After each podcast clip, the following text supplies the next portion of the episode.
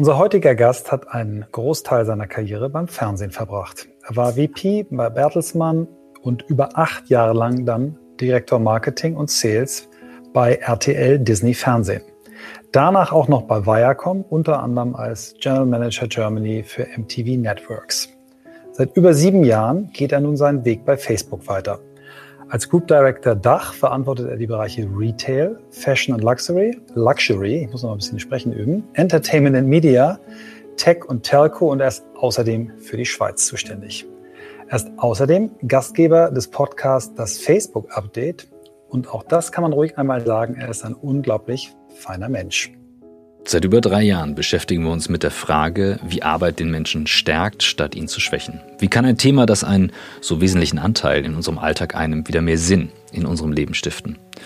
Wie stellen wir sicher, dass aus der Corona-Krise nicht nur die Erkenntnis bleibt, dass Remote Work funktioniert, sondern auch, dass Menschen im Büro nicht beaufsichtigt werden müssen, ob sie auch wirklich arbeiten? Wie schaffen wir es, dass es aus den Ankündigungen zu mehr Diversität auch echte Inklusion oder sogar Equity geben wird? Und welche Rolle können dabei die großen Internetplattformen spielen? Wir suchen nach Methoden, Vorbildern, Erfahrungen, Tools und Ideen von Menschen, die uns dem Kern von New Work näher bringen.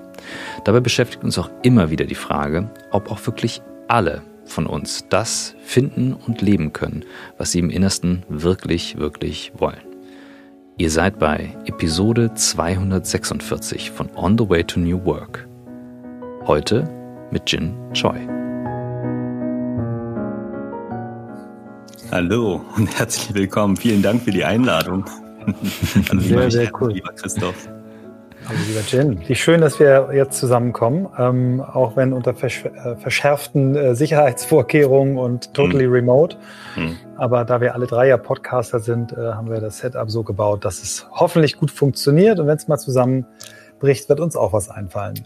Absolut. Ähm, ich müsste einen Hinweis geben, und zwar wird über mir seit 13 Wochen ja, ungeschlagene 13 Wochen wird ähm, saniert und renoviert. Das ist eine Tortur. Also es, es nähert sich dem Ende, aber es könnte durchaus passieren, dass da halt irgendwie Störgeräusche auftauchen. Ja, aber das, das ist normal. Wir haben alles schon erlebt. Äh, es kann auch mal sein, dass äh, der Postbote klingelt und dir Happy Socks bringt. Das kann alles passieren. Absolut. ja. Jim, äh, wir kennen uns jetzt schon seit ein paar Jahren. Ähm, mhm. Christoph äh, und du, ihr habt euch jetzt gerade eben im ganz kurzen Vorgespräch kennengelernt. Viele von unseren Hörern und Hörern kennen dich vielleicht noch nicht. Erzähl uns doch mal, wie bist du der Mensch geworden, der du heute bist?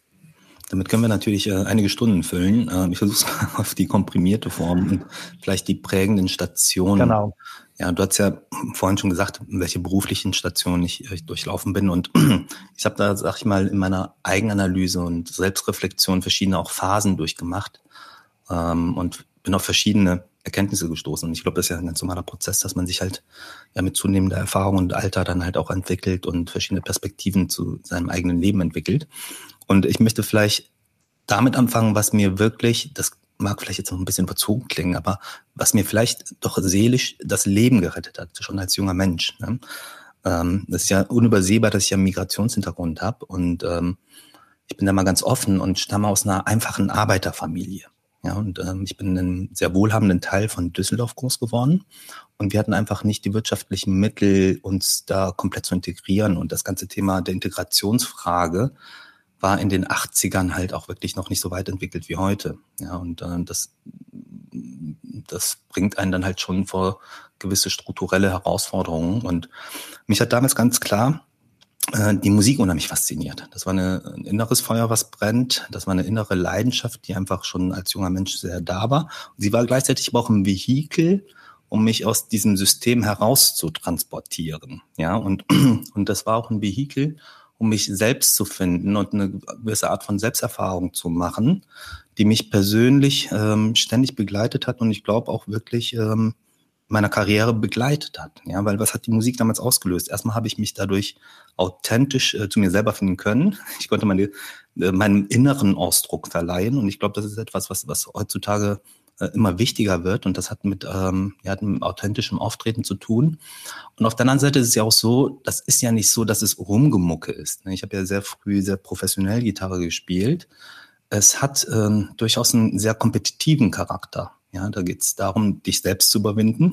Ja, da geht es darum, deine eigenen musikalischen und kreativen Barrieren zu überwinden. Und da geht es auch darum, ja, dass du einfach in einer geileren Band spielen möchtest als deine Kumpels. Ja, und das schafft eine gewisse, ja, ich sag mal, ein gewisses Mindset. Und das ist mir erst später aufgefallen. Für, für mich war das einfach mal so, ich muss halt einfach super Songs machen. Ich muss einfach die beste Band haben. Und das hat einfach, ich sag mal, ein Mindset hergestellt, was sich dann in meinem Leben wirklich durchgezogen hat. Ja, und das mag dann halt vielleicht auch, ähm, auch erstmal weit weg klingen, aber diese, diese kreative Lösung von musikalischen Problemen, diese Fähigkeit, Dinge strukturell anzufassen, Dinge in ihrer Struktur zu verstehen, aber darüber hinaus auch nur mit so einem emotionalen Thema zu tun zu haben, das hat mir, glaube ich, unheimlich geholfen, später auch im beruflichen Leben Herausforderungen kreativ anzugehen und zu meistern. Ja, und vor allem halt auch diese, diesen Spirit herzustellen und diesen Willen, unbedingt auch Themen erfolgreich zu gestalten. Ja, also tolle Songs schreiben oder tolles Business managen oder tolle Teams aufbauen. Ne? Das hat für mich durchaus viele Parallelen. Also das war ein Kernaspekt. Und das Zweite, das fängt auch mit M an, das eine ist die Musik, das sind Mentoren. Ja, ich hatte das Glück, ähm, drei, vier wirklich sehr wichtige Mentoren in meinem Leben zu haben. Die haben mich teilweise gar nicht lange begleitet, aber die haben mich mit grundsätzlichen Aussagen wirklich stark beeinflusst. Ich kann mal so eine Geschichte teilen. Ähm, in sehr jungen Jahren, das, das war so auch in der Zeit, wo ich angefangen habe, in meiner ersten Band zu spielen, hatte ich einen sehr jungen Freund, der ist heute auch noch in der Industrie tätig, das ist der Marc Specht und, und dessen Papa, der Dr. Uwe Specht, der war damals Vorstand äh, im Henkel-Marketing und ja, wir hatten halt das, wir hatten uns in der Schule kennengelernt und dann hingen wir halt so in der Garage von, von Marks Papa ab und hatten da unseren ersten Proberaum wirklich. Ne? Und, und der Uwe Specht hat uns damals unterstützt, weil er halt selber in seinen jungen Jahren mal ein Rock'n'Roller war und fand das ganz, ganz knorke, ja, dass wir das machen. und der hatte zwei, drei prägende Dinge gesagt und er meint halt, Jungs, ihr seid jetzt 14, 15, ähm, ich bin ja ein bisschen älter und mache ja hier so meine Sachen.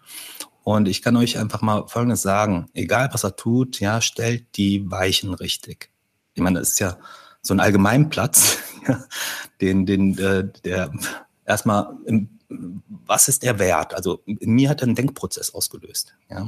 Ich habe äh, unheimlich darüber nachgedacht, man also mit, mit 14 hast du halt so eine Perspektive, was meint er denn mit dem Weichen richtig stellen? Und ich habe dafür relativ früh meine Interpretation gefunden. Da ging es gar nicht darum, die richtige Studienauswahl oder Berufsauswahl zu tätigen. Für mich hat sich das eher so manifestiert in der Richtung, sag mal, wenn du dich für was auch immer in deinem Leben entscheidest, öffnet das Türen oder, mhm. oder verschließt es Türen? Macht es Optionen auf oder macht es Optionen zu? Und das war quasi so mein, mein Takeaway aus dieser Aussage heraus. Ähm, Jungs, äh, ihr müsst die Weichen richtig stellen wo ich dann halt äh, wirklich, sag ich mal, Handlungsprinzipien und auch eine gewisse Haltung daraus aufgebaut habe. Ja, und auch Entscheidungsprinzipien am Ende des Tages. Ne? Und äh, mhm. immer noch ist es oft so in Business-Situationen, in inhaltlichen Fragestellungen, dass ich halt sage, sag mal, macht das Optionen auf oder verschließen wir uns da was? Ne? Mhm. Das hat mich begleitet. Ne?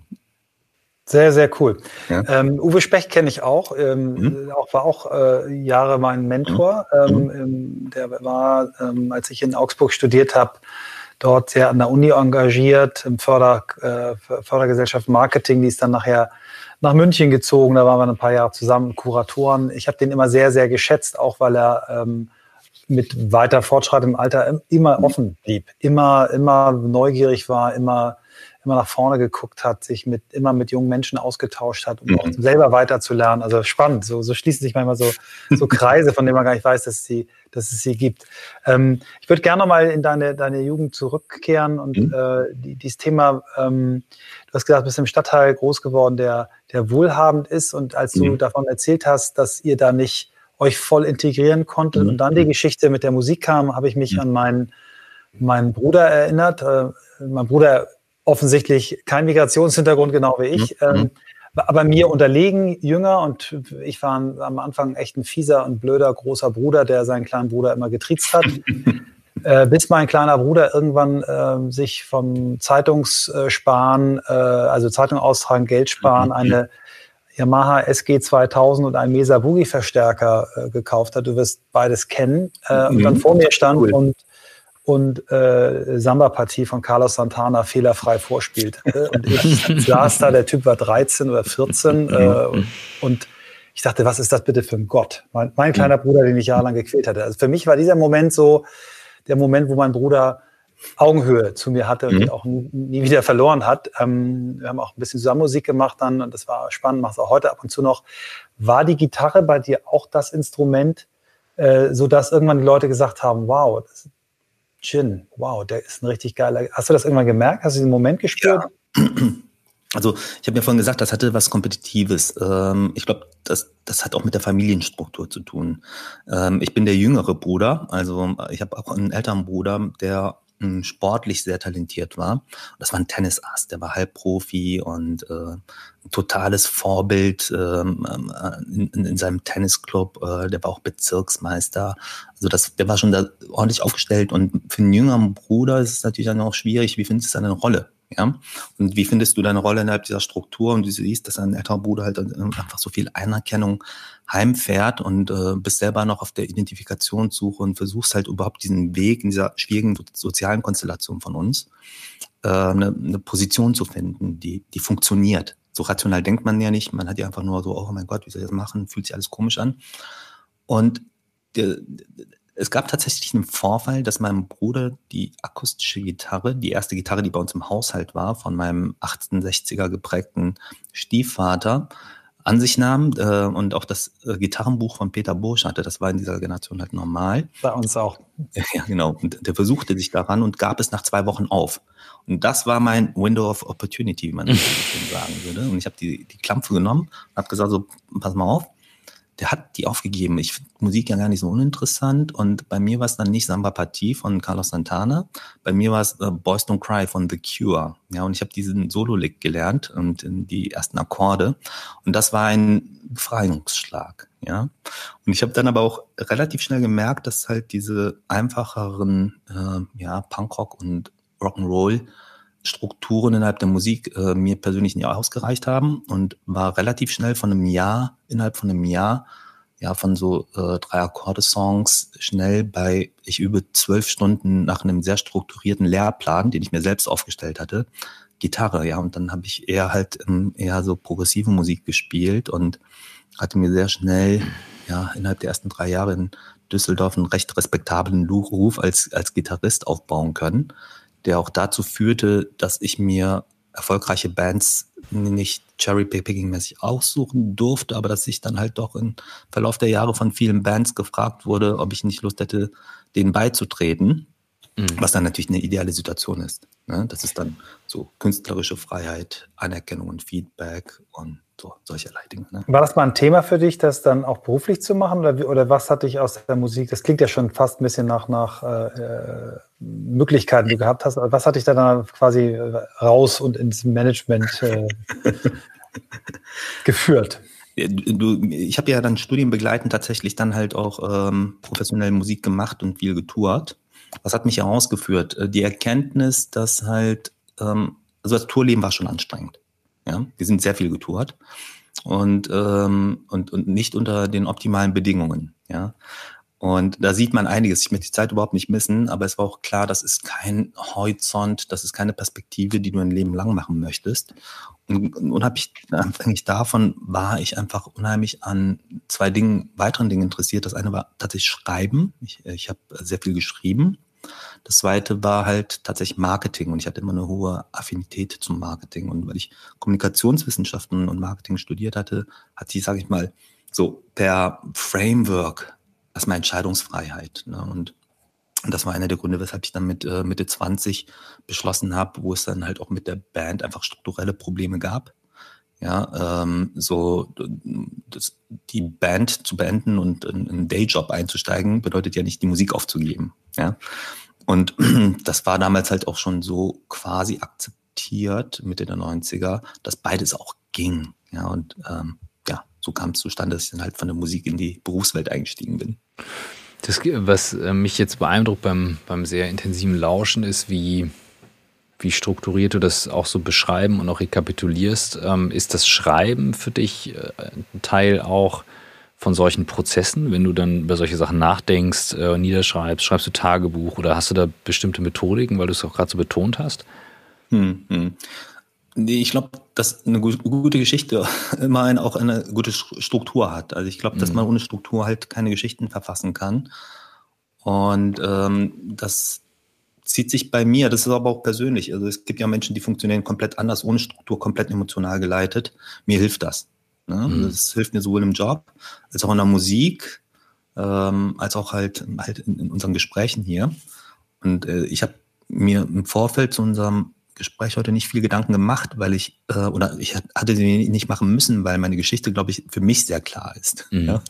Und, ähm, ne, und dann habe ich überlegt, nur was ist wichtig, ja, oder was ist vielleicht etwas, was einen Impuls stiften kann für einen Zuhörer. Und ähm, mich haben immer Leute gefragt, wie kriegst du eigentlich dieses kreative Element der Musik mit, äh, mit, äh, mit dem zusammen, was du im Management tust. Mhm. Und äh, dann kommen halt auch viele Feedbacks in Richtung, naja, vielleicht bist du doch eher Künstler ähm, und äh, falsche Berufswahl. Ich habe das nie so empfunden, weil ich mhm. im Prinzip die inhaltliche Herausforderung in der einen Sache durchaus vergleichbar finde in, in der anderen Sache. Mhm. Ja. Und ich, was macht mir persönlich Freude in, in diesem Zusammenhang? Mir macht Freude, wenn ich nur auf, auf mich selbst äh, als Person bezogen schaue, wirklich Probleme zu lösen. Ja, das ist ja auch eine der klassischen äh, äh, ja, äh, richtigen Antworten beim Interviewgespräch. Mhm. Ja, ich löse gerne Probleme oder helfe. Mhm. Es ist aber tatsächlich so, dass mir das eine wahnsinnige Freude macht, Probleme zu lösen ja, oder Aufgabenstellungen ja, äh, zu analysieren. Also mir macht das mhm. wirklich eine, eine geistige Freude und sowas auch in der Musik. Also ich kann genauso stundenlang im Büro oder im Homeoffice quasi abhängen, genau wie ich es mhm. früher halt auch im Studio konnte. Und das, das finde ich sind Parallelen, da sind jede Menge Parallelen. Und ich bin ehrlich gesagt extrem froh, dass ich das so früh, so mit, mit 15, 16 Jahren, ähm, so intensiv damals, dass ich gelernt hatte, wie gesagt, aus, auch aus, aus dem sozialen Druck heraus, weil mhm. ich brauchte ein Vehikel, was mich aus dem System herauslöst, weil da waren, da waren Walls, ja, da, mhm. da waren ganz viele Hurdles, finanzielle Hurdles, Integrationshurdles und äh, das hat mich davon befreit. Wie gehst du mit äh, Problemen um und vielleicht auch mit Beispielen, die du teilen kannst von damals, die dich emotional sehr nah betreffen, also die sehr nah an dir dran sind? Kannst du dann auch immer noch den Schritt zurück machen? Ist das äh, für dich mittlerweile eine Methodik oder ist das, äh, bringt es dich auch an die Grenze? Also es gibt ganz viele Geschichten von damals, die mich äh, heute nicht mehr wirklich begleiten, aber die mich ne, zu dem Menschen gemacht haben, der ich bin. Mhm. Einmal äh, fängst du an, wenn du diese strukturellen Unterschiede wahrnimmst, natürlich über, über eine ganz andere Perception an Themen ranzugehen. Mhm. Ja? Und das ist ja dieses ganze Thema auch, was in der Diversity and Inclusion Diskussion ähm, immer deutlicher wird, ähm, wenn du quasi in Anführungszeichen betroffen bist von mhm. Integrationsherausforderungen, wirst du immer eine höhere Sensibilität zu bestimmten Themen mhm. haben. Ne?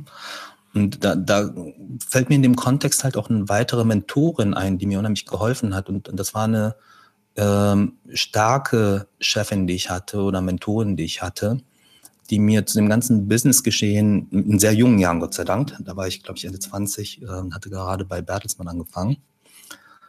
Und sie war damals Geschäftsführerin einer Bertelsmann-Unit. Ähm, und sie hat mir eine komplett andere Perception oder auch eine Perspektive zum Geschehen gegeben. Sie war zum Beispiel auch sehr strukturiert, aber hat auf vollkommen andere Aspekte der Kommunikation geachtet. Auf mhm. Haltungsfragen.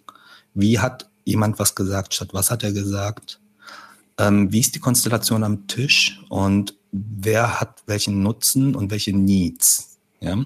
Und, und das habe ich so strukturiert von ihr ähm, wirklich, ja, ähm, als Mentoring ja, mit, mitgegeben bekommen. Mhm. Und das hat mich schon sehr stark geprägt in, in, in früher Zeit, dass ich halt auch Gespräche versucht habe, komplett auf anderen Wahrnehmungsebenen als das, was nur gesagt wird, zu beobachten. Und das hilft mir heute noch. Mhm. Das, das hilft mir heute noch unheimlich, ähm, Gespräche besser zu verstehen, eine höhere Empathie zu Themen zu entwickeln und ähm, über das Wort hinaus quasi zu versuchen, Dinge zu empfangen.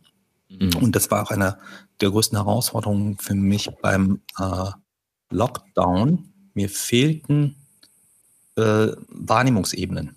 Ja, bei Video mhm. geht schon einiges, Ton geht auch mhm. einiges, aber diese, diese Aura, diese Präsenz, die Körpersprache, die sich dann schon anders abbildet. Ähm, mhm. Videokonferenz hat mir in meiner persönlichen Leadership übrigens auch große Herausforderungen gemacht, wo ich das Gefühl hatte, so sag mal, wie connectest du eigentlich mit deinem Team? Ja, mhm. wie fühlt sich innerhalb dieser Situation für dich Leadership an? Und das hat auch eine, zu einer ständigen, ja, das hat auch wiederum Weiterentwicklung geführt, ja, wo ich auch neue Lösungen finden musste. Mhm.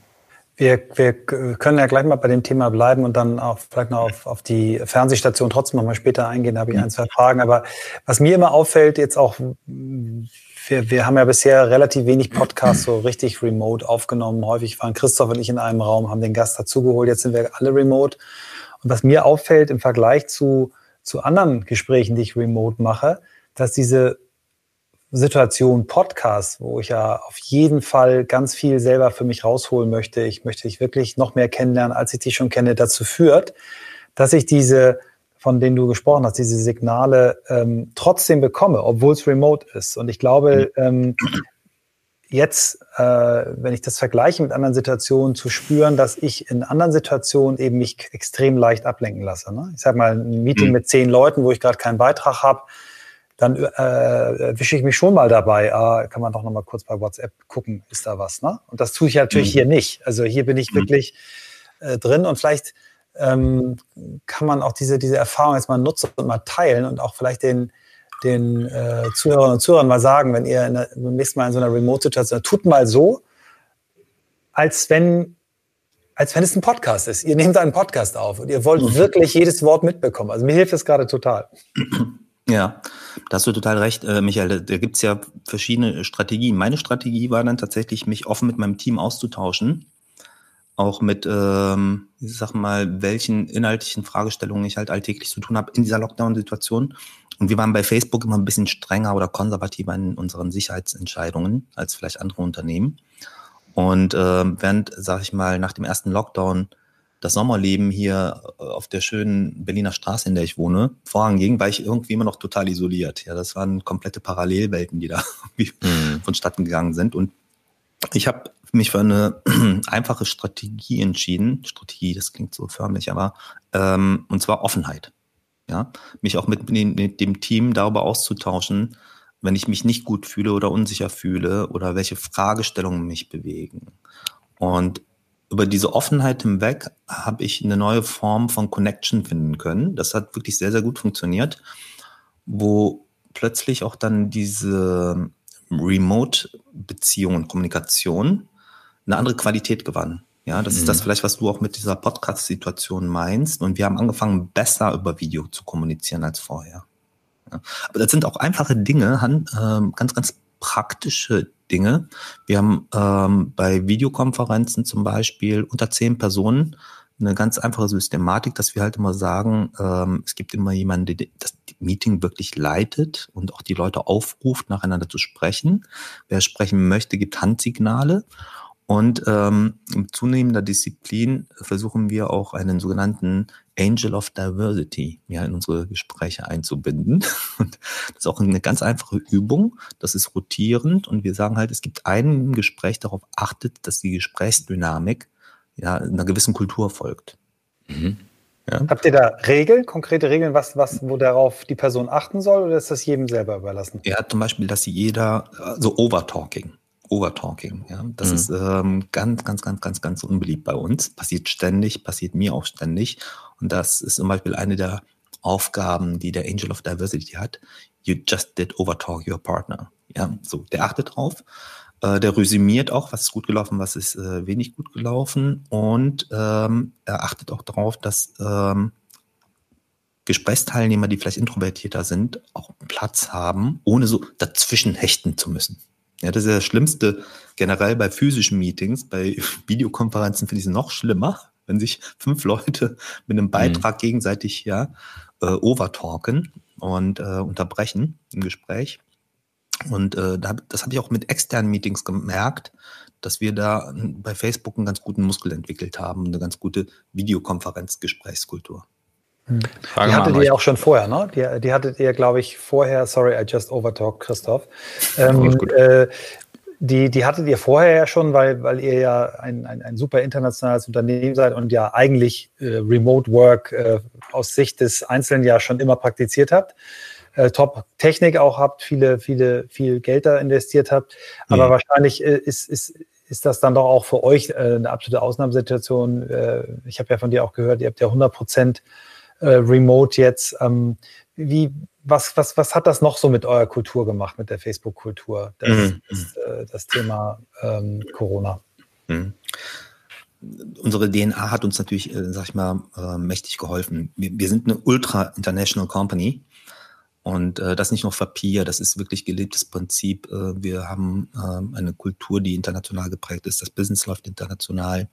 Es ist ein unheimlich hoher internationaler Austausch und schon prä-Corona hatten wir Tools für Remote Communication und Remote Work. Ne? Also jedes Office war ja dann im Prinzip für das andere Office ein Remote Office so. Und dementsprechend war die Infrastruktur komplett gesetzt und gelegt. Dann haben wir natürlich auch ein Team, und das ist wirklich wurscht, ob du in Product reinschaust, ins Engineering äh, reinschaust oder in unsere Beratungsteams, die alle hochtechnikaffin sind. Ne? So, und ähm, da einfach mit einem grundsätzlichen Kompetenzlevel, glaube ich, aufsetzen, was vielleicht nicht bei anderen Companies so vorzufinden ist. Und deshalb haben wir sehr schnell darauf umswitchen können. Und das waren eher emotionale Kriterien, die dann tatsächlich eine Herausforderung wurden und ähm, ja, sozialdynamische Kriterien, wie, wie wollen wir es denn gestalten, wie wollen wir es machen. Ne? Aber von der Infrastruktur waren wir all set. Ne?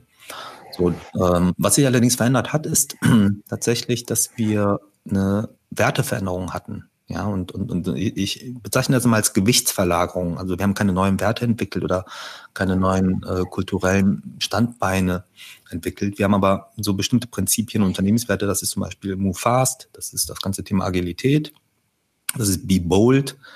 Äh, wir sind ein Unternehmen, was äh, mutig agieren möchte. Das hat mit, mit Haltung zu tun. Ähm, dann sind wir auch eine Company, die man sagt, ähm, this journey is one percent done. Äh, wir müssen offen sein und, und, und lernfähig bleiben. Und ähm, mein persönlicher Lieblingswert ist äh, Build Social Value. Wir wollen unbedingt einen gesellschaftlichen Beitrag leisten. Und ich glaube, die Menschen international miteinander vernetzen zu wollen und ähm, denen die Möglichkeit zu geben, Gemeinschaften zu bilden, eine Gesellschaft ähm, zu bilden. Ich glaube, das sind äh, natürlich äh, Werte, die einhergehen mit unseren Produkten. Und dann natürlich auch mit den entsprechenden Herausforderungen. Und ähm, da hat jetzt halt einfach innerhalb dieses Setups oder innerhalb dieser Werte haben sich äh, einfach, sag ich mal, bestimmte Akzente verändert. Und hinzugekommen ist eine Dimension, ähm, das klang vielleicht ein bisschen eben durch, das sind diese emotionalen Faktoren oder auch die sozialen Faktoren, äh, Empathie, Diversity und Inclusion waren plötzlich Themen, die waren schon bei uns immer sehr wichtig, aber wo wir noch, noch ein höheres Augenmerk drauf gelegt haben, weil wir gemerkt haben, es ist eine Herausforderung für jeden Beteiligten. Ja, und auch da muss man ja sagen, in der Laufenheit, wir hatten gewisse Privilegien in die, dieser Situation durch unsere DNA, durch die Strukturen, durch die Businessmodelle, die wir am Ende des Tages und auch die Plattformen, die wir betreiben. Ähm, und auch, selbst da hat sich gezeigt, man muss ganz klar auf, auf das Thema Social Wellbeing, das Thema Safety seiner Teams äh, ausgeprägter achten als jemals zuvor. Ne? Und, und das sehe ich immer noch so. Wir haben jetzt den zweiten Lockdown, Michael. Ähm, ich vermute mal, dass wir physische Events auch ähm, ähm, Impfstoff hin oder her äh, mit den ganzen strukturellen Herausforderungen, die damit noch zusammenhängen, äh, bis, bis Mitte des nächsten Jahres im Minimum damit befasst sein werden. Und mhm. dementsprechend äh, wird das auch nicht aufhören, so, ähm, dass wir auf diese Dimension achten müssen. Ja. Seid ihr eine sehr große internationale Führungsmannschaft und ähm, die Reise, die ihr hinter euch habt, ist ja nun echt phänomenal, aber ihr habt auch eine sehr starke Agilität innerhalb des Unternehmens, auch was die Führung betrifft. Und ähm, ich bin über ein interessantes Phänomen gestolpert. Ähm, China ist uns ja voraus, was Corona betrifft. Jetzt dadurch, dass sie auch sehr viel strenger vorgehen in, in den Wiederauflagen. Und was dort passiert ist, ist, dass nach den Lockdown-Partys neue DJs aufgeploppt sind, die es halt besser verstanden haben, online zu streamen, also sehr viel präsenter zu sein als die alten, die jetzt teilweise kritisieren, äh, die Neuen verstehen die EDM-Kultur nicht und so weiter. Da hat sich ein mini-kultureller Shift getan. Und die Crowds, die jetzt in die Clubs gehen, wollen diese neuen Leute sehen. Mich würde mal interessieren, dadurch, dass ihr so konsequent ähm, führt und das auch das Sicherheitslevel so hoch haltet, hat sich was in der Führungsmannschaft getan? Also sind andere Leute präsenter geworden, die vorher eine physische Präsenz haben, aber die jetzt vielleicht das Virtuelle besser beherrschen, gerade weil ihr schon immer diese Tools hattet? Hm, hm. Ähm, das ist eine super spannende Frage und ähm, ich habe die bislang noch gar nicht so reflektiert. Aber du hast komplett recht. Wir gehen konzertierter vor in der Art und Weise, wie wir Visibilität bewerten, wie wir Visibilität und Inclusion herstellen und wie wir auch das ganze Thema, ähm, ich sag mal, in unseren Feedbacks einarbeiten. Mhm. Ja? Und wir haben natürlich auch, wie viele Organisationen, ähm, so verschiedene Performance-Bewertungssystematiken und haben halt auch gesagt, dass das ganze Thema Visibility jetzt gerade in dieser Corona-Phase sehr differenziert betrachtet werden muss. Ja, und äh, mhm. dass wir eine, einen Weg finden müssen und es gibt keine, kein Silver Bullet, es ist keine einfache Lösung, ähm, wie wir solche Themen tatsächlich ähm, ja aus den Diskussionen so weit wie möglich verzerrungsfrei, ungefiltert oder bewusst gefiltert mhm. ähm, äh, in den Prozess und in die Diskussion mit einbringen. Zum Beispiel ist bei uns das Thema Managing Unconscious Bias ein ganz, ganz großes Thema. Wir gehen viel, viel konkreter jetzt mit dem Thema Unconscious Bias, weil du die Person nicht gesehen hast, weil du keine direkte Arbeitserfahrung hast. Wir gehen da viel stärker drauf ein und versuchen, Kannst du das nochmal besser umschreiben? Visibilitätsdiskussion eine Impact-Diskussion zu führen. Was bewirken Menschen? Kannst du das noch einmal für jemanden, der den Begriff zum ersten Mal hört, umschreiben? Also das, ähm, ich kann es mir vorstellen, aber dass du nochmal ganz klar sagst, so unconscious bias, warum ist euch das so wichtig? Ja. Was genau ja. heißt das für euch? Ja, ja. Jeder hat halt einfach bestimmte ähm, Vorstellungen im Kopf oder Wahrnehmungen ähm, von Personen, von Menschen, von Situationen, mhm.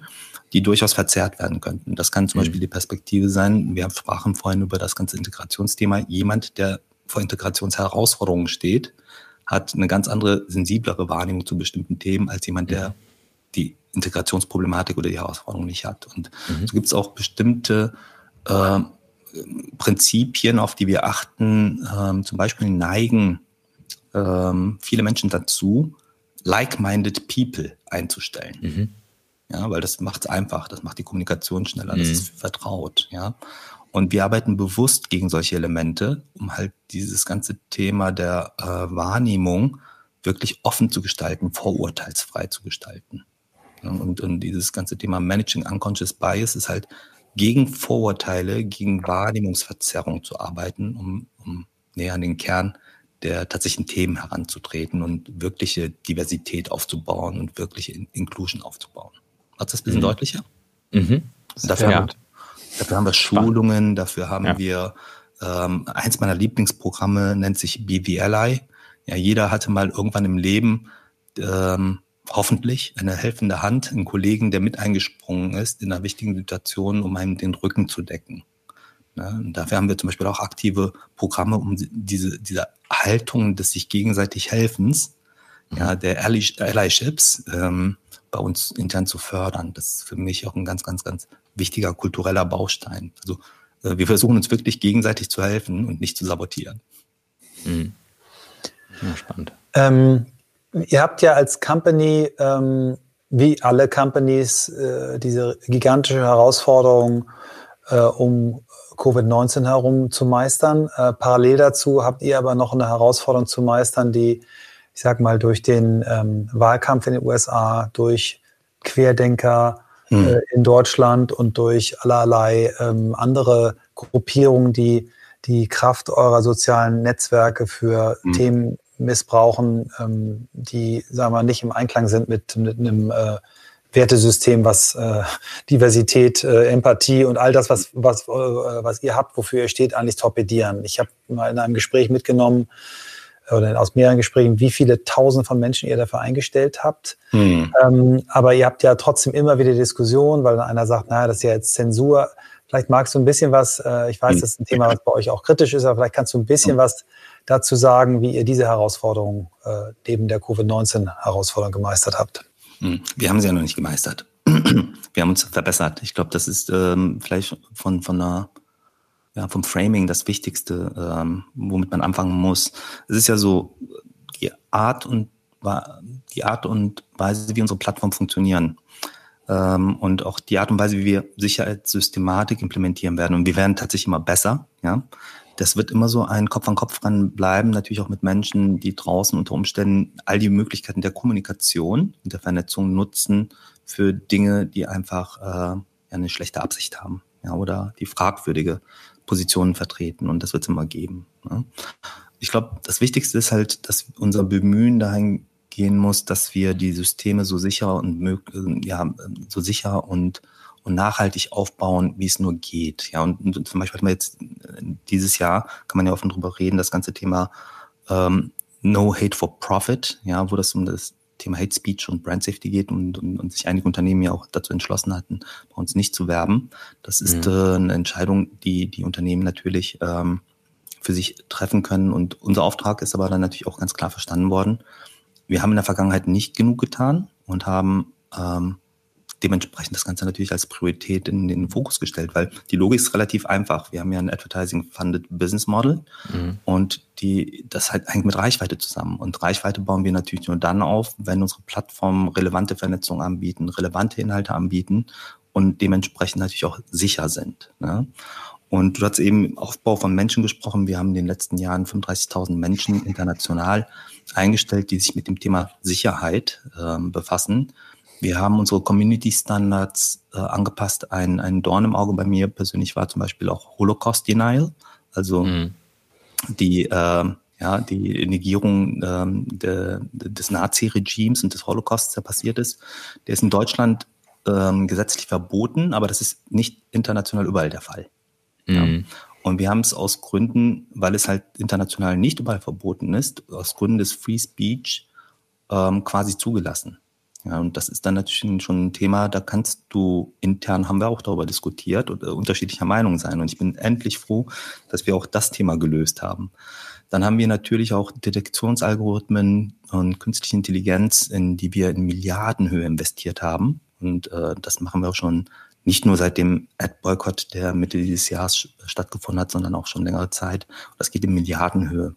Und wir sind immer besser darin, auch kritische Inhalte zu identifizieren, bevor sie von Menschen gesehen oder gemeldet werden. Und das geht in verschiedensten Kategorien, äh, inzwischen über 90 Prozent der Erkennungsraten, was ein, äh, deutliche Entwicklungen sind. Also äh, wir arbeiten an einem Fronten Plus, was die Community Standards betrifft und auch die ganzen Sicherheitssysteme lassen wir immer externe, mehr externe Experten mit einfließen.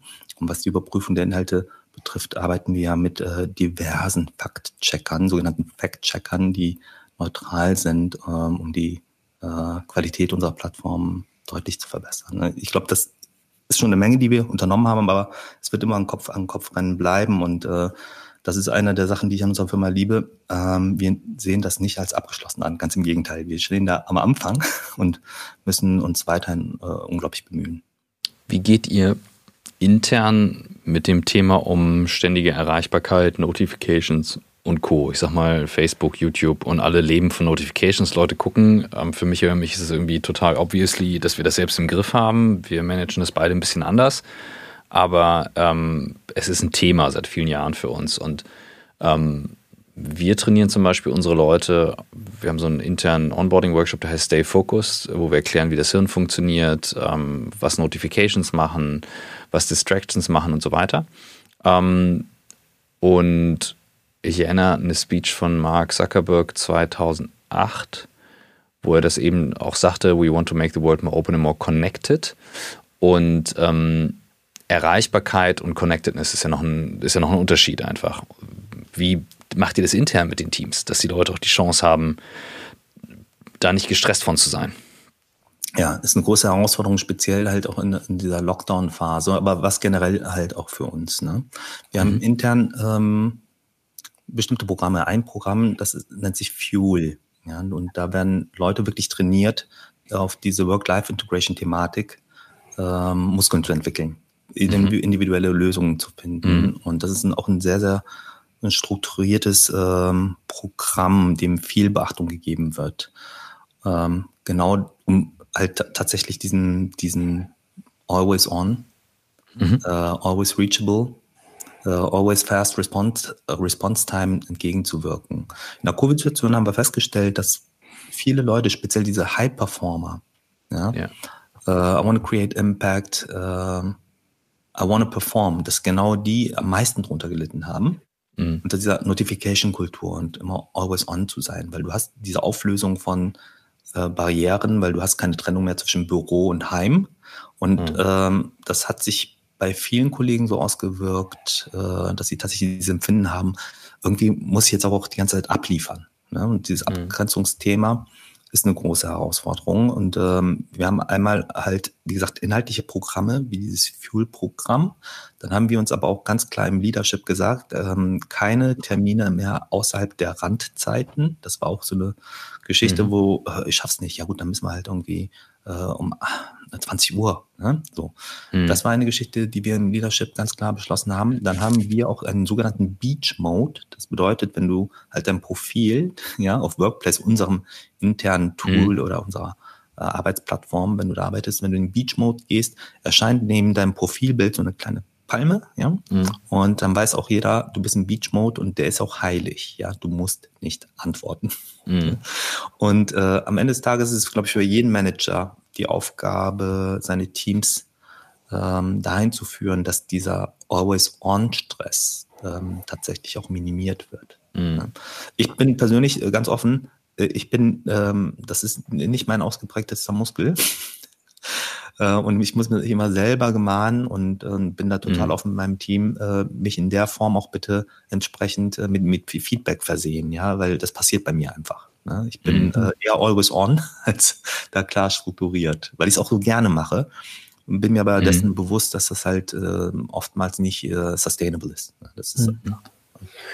Wir hatten ähm, zwei Gäste von Facebook äh, im Podcast, beziehungsweise einen in unserem Podcast und im anderen äh, Fall war ich mal, äh, habe ich mal Philipp Westermeier vertreten. Und äh, wir haben echt spannende äh, Dinge gehört, was auch die Kommunikation, ähm, Führungskraft zu, zu Leute angeht. Das eine Beispiel war, äh, da hat der Manager den Insight geteilt. Wir haben ihn gefragt, wie, wie kommunizierst du denn mit deinen Direktberichten? Und er hat dann quasi gesagt, dass er mit jedem Einzelnen darüber gesprochen hat, was ist der Kanal, auf dem du am liebsten kommunizierst. Ne? Also mhm. sagt, da gibt es Leute, die wollen weiter Mails kriegen, da gibt es andere, die sagen, du, äh, ich sitze mhm. neben dir, komm doch mal in mein Büro. Der nächste mhm. sagt, du, WhatsApp ist alles. Ne? Ich bin zum Beispiel so ein WhatsApp-Typ. Und so weiter. Mhm. Da hat er mit jedem einen individuellen Kanal vereinbart und gemeinsam hat das Team sich dann entschieden, eben äh, eure Plattform zu nutzen für, für Kommunikation, die alle angeht. Das fand ich mhm.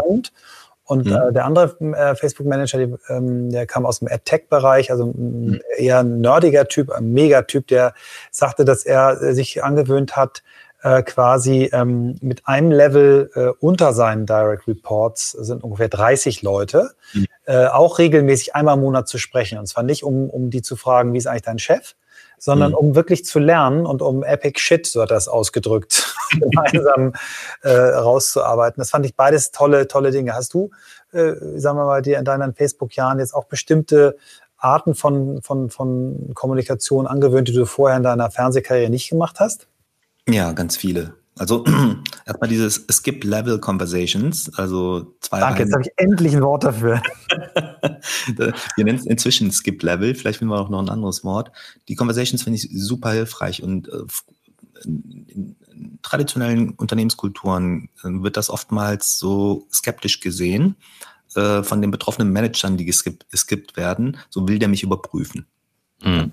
Was gibt's bei uns gar nicht. Also wir haben Gott sei Dank so eine offene Kultur, dass wir so ein Verdachtsmomentum nicht haben und ich aus jedem Skip-Level-Gespräch äh, immer was Wertvolles mitnehme. Es ist halt ungefiltert, es ist halt direkt, es ist ähm, ja, und, und, und es findet automatisch immer eine Filterung statt, ja, weil jeder einfach eine bestimmte Perception zu bestimmten Themen hat. Ja, also es ist ein bereicherndes Prinzip, äh, was wir sehr oft machen. Ähm, ich habe eine Offenheit gegenüber Skip-Level, also den Teams unter meinen Directs. Ähm, die ist genauso wie zu meinen Directs, das hilft auch. Das hätte ich früher auch nie so aufgebaut. Wir haben eh eine sehr offene Kultur. Das hilft mir.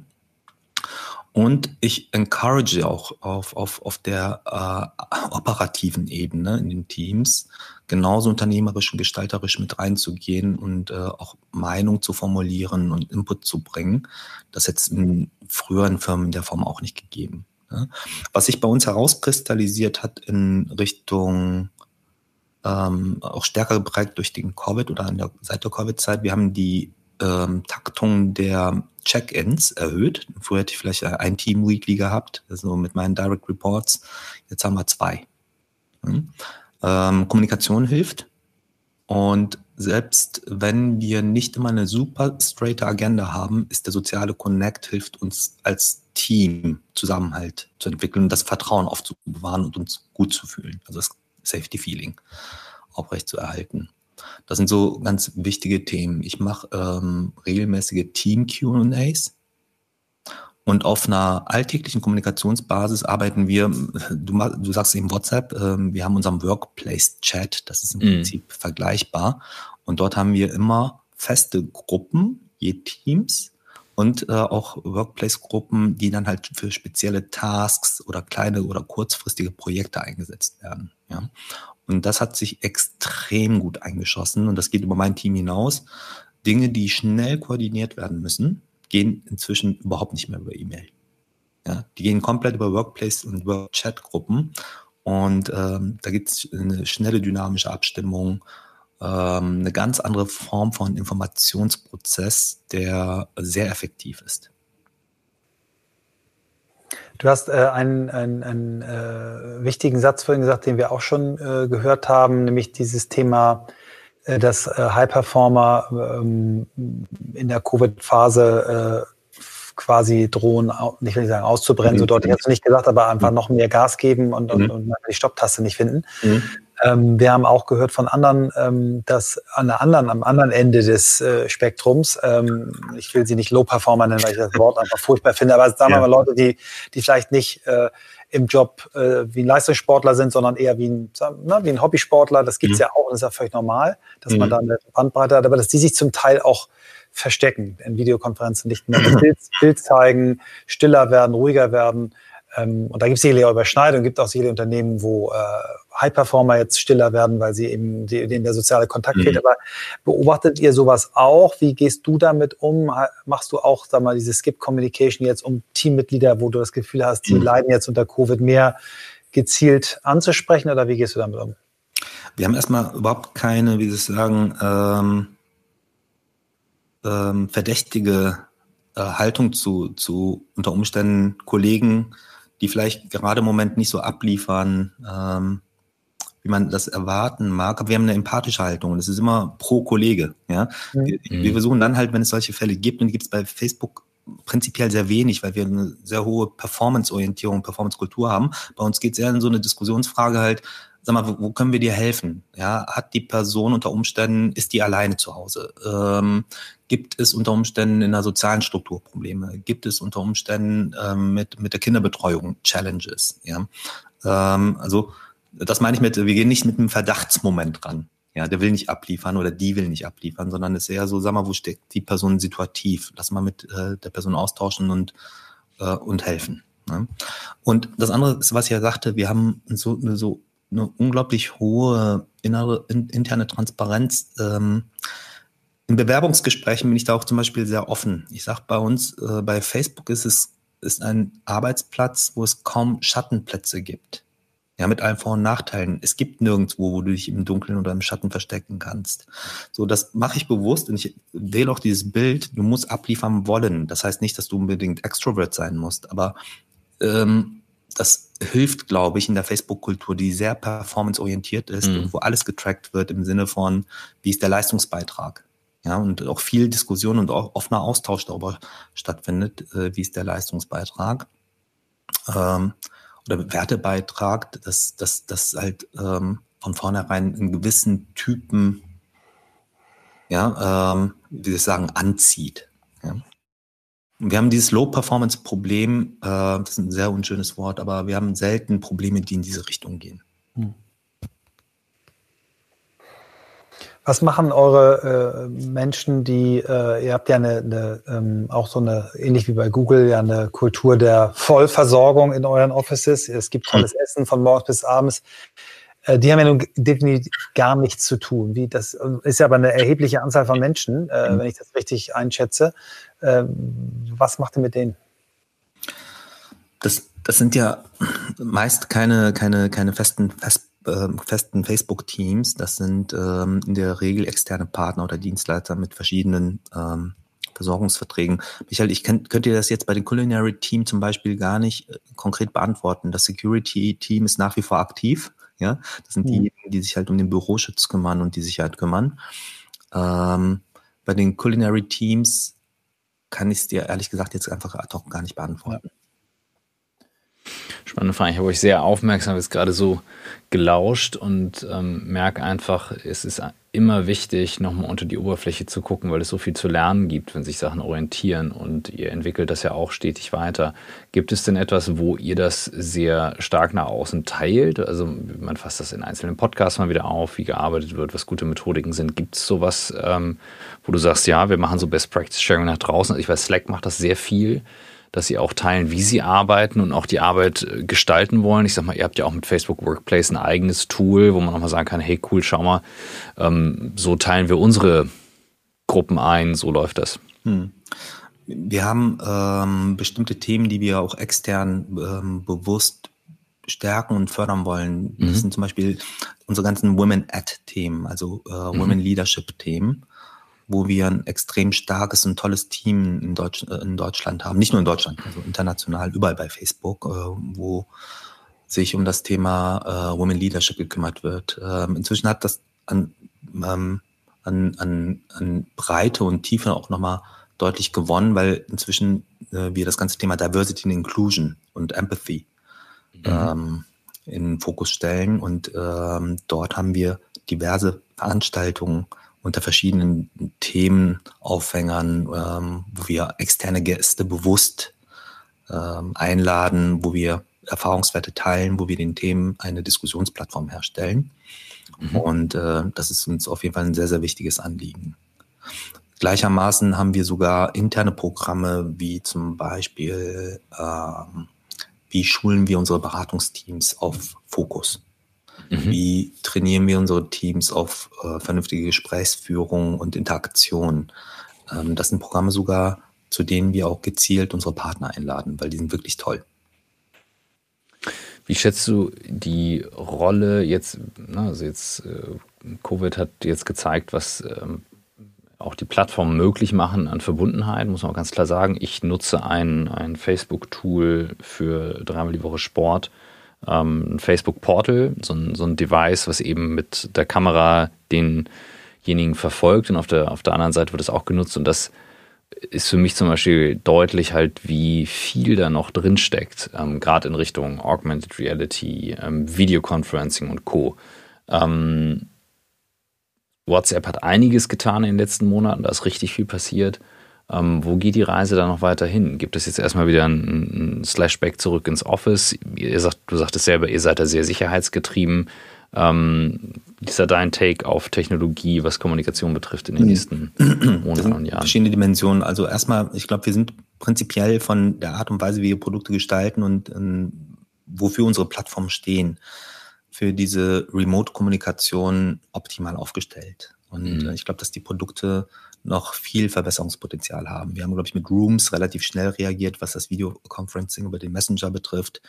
Ähm, das hat aber auch noch Teilnehmerlimitationen. Äh, in der User-Interface-Gestaltung gibt es bei allen Produkten am Markt, finde ich, äh, Verbesserungsbedarf. Ja?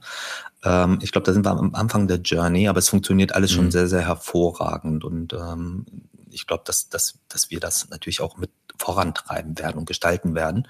Zumal wir im Bereich der Artificial Intelligence und äh, auch da Transfertechnologien äh, mit äh, Produkten wie Oculus und dem Oculus-Team, glaube ich, auch sehr weit vorne sind. Und ich glaube, dass wir da im Bereich von Virtual Conferencing in einigen Jahren komplett andere Dinge sehen werden. Ja, und ich hätte früher das ganze Thema Oculus auch eher im Gaming-Bereich im Fokus verortet. Das, das, kann durchaus jetzt auch nochmal einen anderen Twist bekommen im, im professionellen Bereich.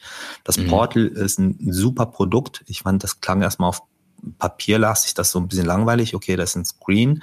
Dann kannst du halt über ähm, unsere verschiedenen ähm, Account-Typen mhm. miteinander kommunizieren. Also in der Exekution, das ist einfach toll implementiert. Es macht Spaß und mhm. ist tatsächlich äh, der Next Level of Video Conferencing, as we know it.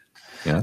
Ich ja. glaube auch nicht nur Videoconferencing, äh, sondern auch äh, Next Level Education. Ne? Also wenn ich mir vorstelle, dass ein Lehrer äh, das Ding hat und dann an der Tafel steht äh, und ja beim Bewegen verfolgt wird. Also ich weiß noch, als ich das erste Mal ähm, mit Will war das, glaube ich, äh, mhm.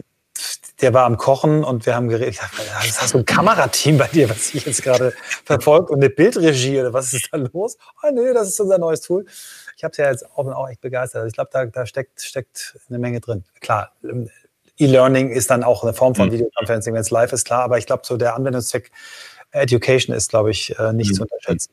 Wir knacken Total. jetzt die Stunde, ihr beiden, für den obligatorischen ich warte schon Cut hier an der Stelle. Ja, ja, ich habe es schon gemerkt. Ja, und, und was das äh, ganze Thema zukünftige Ausrichtung betrifft, wir haben, ähm, also der Mark Zuckerberg hat ja schon im Prinzip äh, eine Ausrichtung oder eine Strategie kommuniziert. Wir werden innerhalb der nächsten fünf bis zehn Jahre definitiv zu 50 Prozent Remote Work sein. Ja, und das muss man ein bisschen ähm, erklären, was heißt Remote Work. Diese 50 Prozent, die dann quasi remote arbeiten, werden auch noch in Offices sein, aber den mehrheitlichen Anteil ihrer Arbeitszeit äh, zu Hause. Das hat natürlich auch Auswirkungen dann auch entsprechend auf die Infrastruktur, ja, auf Facility und Facility Planung und äh, auch auf ja Talent Management und äh, wie wichtig ist noch ein Standort. Also ich ja. sehe da viele Vorteile, äh, bin persönlich aber auch ein Typ, äh, ich werde es auch wieder genießen, ins Office gehen zu können.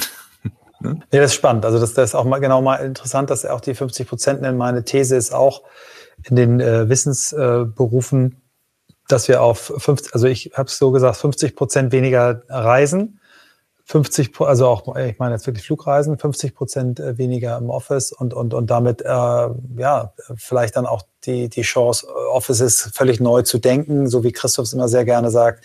Das Office ist ein Tool, es ist keine Aufbewahrungsanstalt und Kontrollanstalt für Mitarbeiter, ob die wirklich arbeiten, sondern es ist, ähm, es ist ein Tool für Collaboration, äh, für äh, Innovation durch auch nicht geplante Begegnungen, die man ja in Studien mehrfach nachgewiesen hat. Dafür ist es wichtig, bleibt wichtig, soziale Interaktion, das glaube ich auch. Kommen wir mal, damit Christoph uns nicht ein zweites Mal an die Stunde ändern muss, ähm, auf, auf die Zielgerade. Was sind so äh, Inspirationsquellen für dich? Bist du jemand, der, der Bücher gelesen hat und da viel mitgenommen hat? Ähm, was, was, was inspiriert dich? Ich, ich, bin prinzipiell unheimlich medial und Inhalte interessiert und totaler Filmefan. Ähm, für Lesen fehlt mir persönlich so ein bisschen die Geduld.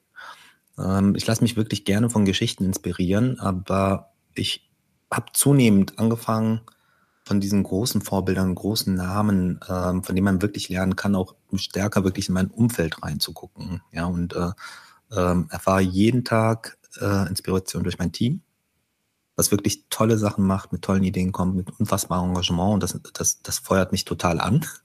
Das finde ich total klasse.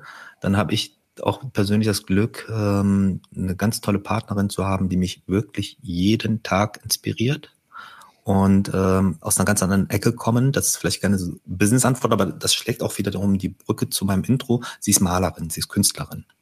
Mhm. Und äh, in meiner Freizeit ähm, gehe ich wirklich gerne dahin, wo sie arbeitet, ja, wo sie dann vielleicht ihre Form von Stress hat. Mich entstresst das total. Das ist äh, ihr neues Atelier, ein ganz, ganz toller Platz und überall ist Farbe, überall ist äh, wirklich äh, emsiges Treiben mit ihrem äh, Assistententeam. Und äh, ich verfolge da den kreativen Prozess. Ja, das inspiriert mich jeden Tag und, und ich bewundere sie unheimlich dafür, was sie wirklich auf die Beine stellt. Das ist eine ganz, ganz tolle Malerin. Nicht, weil es meine Partnerin ist. Ich finde die Malerei auch so groß und ich bin auch mhm. sehr Kunst und Musik interessiert. Und äh, das schafft mir unheimlich viel Inspiration, wie, wie sie damit umgeht. Und alles auch so hands-on orientiert. Ne? Da hat auch eine, mhm. ja, ich habe nur einen super reingehaucht. nee, die hat, eine, die hat auch eine tolle Geschichte. Äh, wenn wir die Zeit noch. Ja, hau raus. Ja, hau raus. Also äh, ähnlich wie mein Bruder. Mein Bruder war Fotograf ähm, und sie hat ähm, Kunst in Korea studiert, ist auch Koreanerin und hat dann irgendwann entschieden, ähm, so die Ma asiatische Malerei hat ihre Grenzen oder ihre Tradition und ist wenig progressiv Sie war aber modern interessiert und hat gesagt, so, ich versuche es jetzt mal, ich gehe nach Berlin und wenn ich bei Georg Baselitz, dem äh, Maler, aufgenommen werde in seine Klasse. Dann äh, bleibe ich in Deutschland, ansonsten gehe ich wieder zurück. Krass. So, und dann kam sie nach Deutschland, sprach kein Wort Deutsch. Und die Baselitz-Klasse war natürlich überfüllt. Ja? was hat sie gemacht? Äh, sie hat sich dann halt einen Einkaufswagen besorgt, äh, weil sie halt ihre ganzen Mappen nicht tragen konnte. Das waren zig Kilo an Mappen und Bildern und Illustrationen. Und der Baselitz war unregelmäßig eher anzutreffen an der UDK. Und äh, sie bekam auch keinen wirklichen Termin. Das war kein Termintyp. Ne? Und was sie gemacht hat, ist drei Monate, hat sie sich Zeit gegeben, weil länger hätten die finanziellen Mittel auch nicht gereicht. Und sie ist jeden Tag mit diesem Einkaufswagen in die UDK reingekarrt, ja, wurde von den ganzen Hausmeister und von den ganzen Mitstudenten komisch angeguckt. Und sie hat sich einfach an die Treppe gestellt und gewartet, bis der Typ kam. Ja, so dreimal hat sie ein Nein gehört von, von Georg Baselitz. Ich bin nicht interessiert, ich will mir deine Mappe auch nicht angucken und ähm, das hat keinen Sinn. Und irgendwann war er von der Hartnäckigkeit so fasziniert, dass er gesagt hat, okay, ich schaue die Mappe rein. So, und dann hat er gesagt, du, die Mappe gefällt mir nicht. Ja, mir gefällt das und das nicht. Vielleicht redest mal mit dem Professor, mal mit dem Professor. So, da hätte ja jeder schon aufgegeben. Aber was hat sie gemacht? Und das hat mich unheimlich inspiriert. Sie ist rausgegangen, hat sich halt das, was sie mit ihrem damaligen Sprachvermögen verstehen konnte, zu Herzen genommen, ist zu den ganzen Leuten gelaufen, hat die Gespräche geführt und alle kamen auf den Schluss, eigentlich musste zum Baselitz in die Klasse. Ja, also die anderen Professoren und, und, und, und äh, Künstler. Und dann ist sie äh, zurück zum Baselitz und hat äh, ähm, eine Nacht vor dem Termin, den sie mit Baselitz noch bekommen hat, äh, angefangen, Bilder zu übermalen, und zwar auf Basis des Feedbacks, das er ihr gegeben hatte. So und äh, kam dann äh, rein und, er war so geflasht durch ihr Engagement und wie sie mit Feedback umgeht, ja, dass er gesagt hat, na gut, du bist drin. Unfassbar. ich bin äh, völlig glücklich, dass wir diese Geschichte noch hören. Ja. Äh, sie passt so wunderschön zu einer Geschichte, die wir bei äh, dem Gast äh, aus der letzten Woche hatten. Und da wir das ja jetzt alles erst aufnehmen und noch nicht ja, ausstrahlen, ja, erzähle ich sie hier nochmal für dich. Ähm, eine junge Frau, die unbedingt ähm, mit Gary Vaynerchuk in Kontakt äh, kommen wollte. Ich möchte jetzt nicht Gary Vaynerchuk mit Baselitz vergleichen, das wäre jetzt falsch, aber sag mal, für eine bestimmte Art von Kommunikation kann man es dann vielleicht doch machen. Und die hat alles versucht, um äh, den ähm, für ein bestimmtes Format zu gewinnen. Und irgendwann hat sie ihm 300 Postkarten geschickt mit, äh, mit seinen Sprüchen, Motivationssprüchen drauf und so weiter. Und das hat dann dazu geführt, dass sie dann irgendwann in seiner äh, Gary Vee Show saß. Ähm, also diese Hartnäckigkeit, dieses Dranbleiben, das können wir, glaube ich, von den beiden Frauen lernen und mitnehmen. Und es ist schön, dass wir dieses Beispiel noch von dir äh, bekommen haben. Ich würde mich super freuen, wenn du mir mal ein paar ähm, äh, Fotos auf WhatsApp schickst von, von dem, was sie macht. Ich gehe davon aus, dass man die Bilder auch kaufen kann. Ich hoffe es. Es klingt auf zumindest so, dass ich mir das sehr gerne mal anschauen würde. Mache ich gerne. Sehr schön. Gut. Ja. Letzte Frage. Ähm, äh, Bucketlist. Wenn du dir jetzt drei Sachen aufschreiben dürftest, ähm, was du noch in deinem Leben lernen möchtest, was du in mhm. deinem Leben geben möchtest und was du in deinem Leben noch erleben möchtest, was wären die drei Sachen? Mhm. Ich fange erstmal an mit Lernen. Äh, ich möchte tatsächlich malen lernen. Ich habe damit begonnen. Ich habe schon zwei Bilder gemalt. Wir nennen das Sonntagsmalerei, weil sie, ähm, meine Freundin ist so viel mit der Malerei beschäftigt, dass wir halt am Wochenende dann halt auch ins Atelier gehen. Für sie ist das Arbeit, für mich ist das ja Entspannung. ja. Mhm. Dann helfe ich dann halt auch mit, mit äh, der Atelierausstattung, Pinsel waschen. Und da habe ich angefangen zu malen. So. Das heißt, äh, da habe ich noch ein Ziel in eine Richtung, dass ich halt äh, tatsächlich anstrebe. Vielleicht hast du mal irgendwann eine kleine Ausstellung. Und der Anspruch dabei ist, das äh, ist aber auch eine große Herausforderung gleichzeitig, weil ich gehe da nicht so hobbymalermäßig ran. Äh, wenn ich sowas anstreben sollte irgendwann mal, dann muss, müssen die Bilder auch wirklich, wirklich toll sein. Ne? Das wäre ein wichtiges Thema. Dann wäre das äh, Thema zurückgeben oder wo möchte ich wachsen? Ähm, es macht mir zunehmend mehr Freude, Menschen helfen zu können. Ja, früher war ich eher so ein Taker und werde zunehmend ein Giver und darüber bin ich extrem zufrieden. Das gibt mir unheimlich viel zurück. Ja, und was mir tatsächlich Spaß macht, ist das Gespräch mit jungen Menschen zunehmend, ähm, wo ich Mentoring und Inspiration betreiben kann und ein sehr positives Feedback bekomme. Und ich glaube, das ist etwas, was ich auch in der Zukunft äh, mehr machen will. Es ist tatsächlich so, dass ich innerhalb von Facebook ähm, vier, fünf Personen immer habe, die ohne offizielles Programm tatsächlich einfach auch von sich aus zu einem Gespräch mit mir, mir, mir kommen. Und das finde ich auch ähm, eine tolle Anerkennung auf der anderen Seite. Ne, das ist so, man bewegt sich und plötzlich fragt sich man, können wir uns mal regelmäßig austauschen? Und äh, Das nehme ich übrigens sehr ernst. Das macht mir total viel Spaß und da gehe ich gedanklich auch mit und auch, ähm, auch mit Zeitinvest total rein. Das hat ja nichts mit dem Job zu tun in dem direkten Sinne. Das sind nicht nur meine Teams, also mit meinen Teams rede ich ja eh. Super. Vielen, vielen Dank. Ich danke ja, euch. Auch von meiner. Seite. Vielen Dank.